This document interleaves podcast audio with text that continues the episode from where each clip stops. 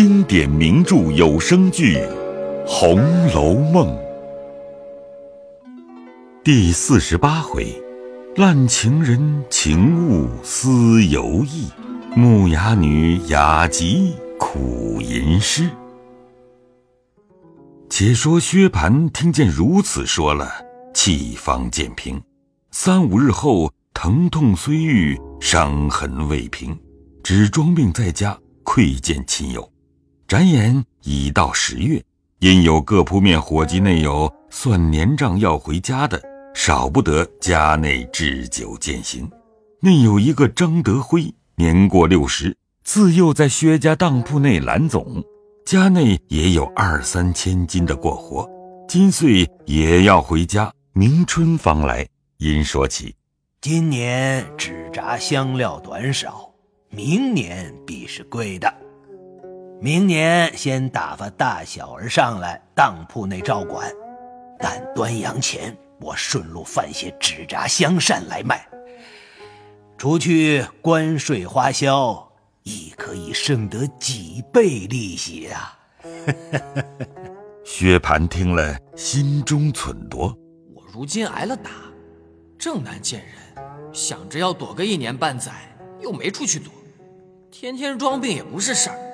况且我长了这么大，文又不文，武又不武。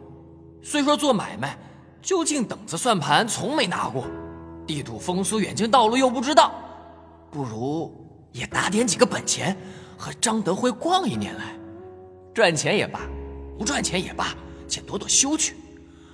二则逛逛山水也是好的。心内主意已定，至酒席散后，便和张德辉说之。命他等一二日一同前往。晚间，薛蟠告诉了他母亲。薛姨妈听了，虽是欢喜，但又恐他在外生事，花了本钱倒是莫事，因此不命他去，只说：“好歹你守着我，我还能放心些。况且也不用做这买卖，也不等着这几百银子来用。你在家里安分守己的，就强似这几百银子了。”薛蟠主意已定，哪里肯依？只说天天又说我不知世事，这个也不知，那个也不学。如今我发狠，把那些没要紧的都断了。如今要成人立事，学习做买卖，又不准我了，叫我怎么样呢？我又不是个丫头，把我关在家里，何日是个了日？况且那张德辉又是个年高有德的，咱们和他世交，我同他去，怎么的有喘错？我就一时半刻有不好的去处，他自然说我劝我，就是东西贵贱行情，他是知道的，自然瑟瑟问他何等顺利，倒不叫我去。过两日我不告诉家里，私自打点了一走，明年发了财回家，那时才知道我呢。哼！说毕，赌气睡觉去了。薛姨妈听得如此说，因和宝钗商议。宝钗笑道：“哥哥果然要经历正事，正是好的了。”只是他在家时说着好听，到了外头旧病复犯，越发难拘束了。但也愁不得许多。他若是真改了，是他一生的福；若不改，妈也不能又有别的法子。一半尽人力，一半听天命罢了。这么大人了，若只管怕他不知世路，出不得门，干不得事，今年关在家里，明年还是这个样儿。他既说得名正言顺。那就打量着丢了八百一千银子，竟交与他试一试。横竖有伙计们帮着，也未必好意思哄骗他的。二则他出去了，左右没有助兴的人，又没了倚仗的人，到了外头谁还怕谁？有了的吃，没了的饿着，举眼无靠。他见这样，只怕比在家里省了事也未可知。薛姨妈听了，思忖半晌，说道：“倒是你说的是。”花两个钱叫他学些乖来也值了。商议已定，一宿无话。至次日，薛姨妈命人请了张德辉来，在书房中命薛蟠款待酒饭，自己在后廊下隔着窗子向里千言万语嘱托张德辉照管薛蟠。张德辉满口应承，吃过饭告辞，又回说：十四日是上好出行日期。大师兄即刻打点行李，雇下骡子，十四一早就长行了。薛蟠喜之不尽，将此话告诉了薛姨妈。薛姨妈便和宝钗、香菱并两个老年的嬷嬷，连日打点行装，派下薛蟠之乳父老苍头一名，当年安氏旧仆二名，外有薛蟠随身长史小厮二人，主仆一共六人，雇了三辆大车干拉行李食物，又雇了四个长形骡子。薛蟠自骑一匹家内养的铁青大走骡，外备一匹坐马。诸事完毕，薛姨妈、宝钗等连夜劝诫之言，自不必备说。至十三日，薛蟠先去辞了他舅舅，然后过来辞了贾宅诸人。贾珍等未免又有践行之说，也不必细述。至十四日一早，薛姨妈、宝钗等直同薛蟠出了仪门，母女两个四只泪眼看他去了，方回来。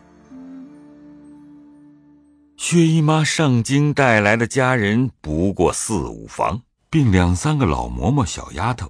今跟了薛蟠一去，外面只剩了一两个男子。因此，薛姨妈即日到书房，将一应陈设玩器并连幔等物进行搬了进来收住，命那两个跟去的男子之妻一并也进来睡觉，又命香菱将他屋里也收拾严谨，将门锁了。晚间和我去睡。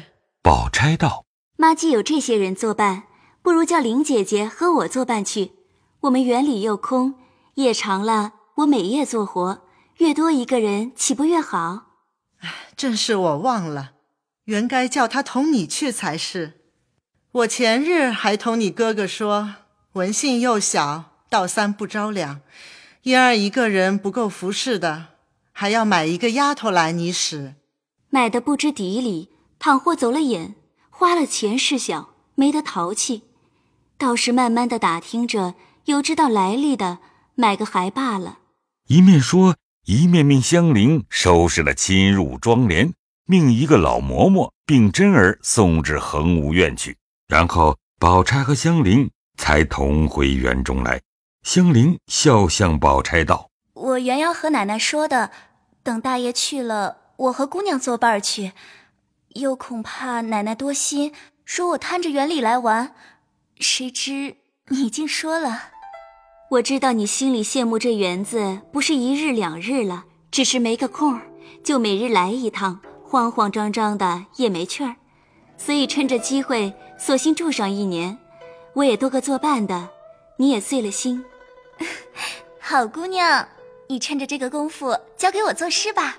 我说你得陇望蜀呢，我劝你今儿头一日进来，先出园东角门，从老太太起，各处各人你都瞧瞧问候一声，也不必特意告诉他们说搬进园来。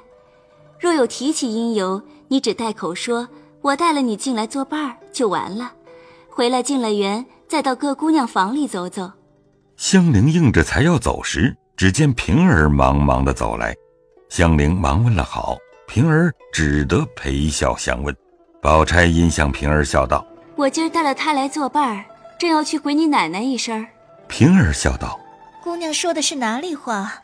我竟没话搭言了。这才是正理。店房也有个主人，庙里也有个住持，虽不是大事，到底告诉一声，便是园里做更上夜的人知道添了他两个，也好关门候户的了。”你回去告诉一声吧，我不打发人去了。平儿答应着，因又向香菱笑道：“你既来了，也不拜一拜街坊邻舍去？我正叫他去呢。你且不必往我们家去，二爷病了，在家里呢。”香菱答应着去了，先从贾母出来，不在话下。且说平儿见香菱去了，便拉宝钗忙说道：“姑娘可听见我们的新闻了？”